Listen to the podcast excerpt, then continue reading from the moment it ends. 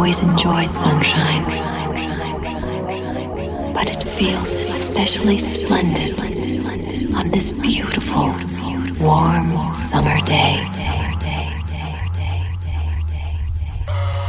Golden sun comes over you.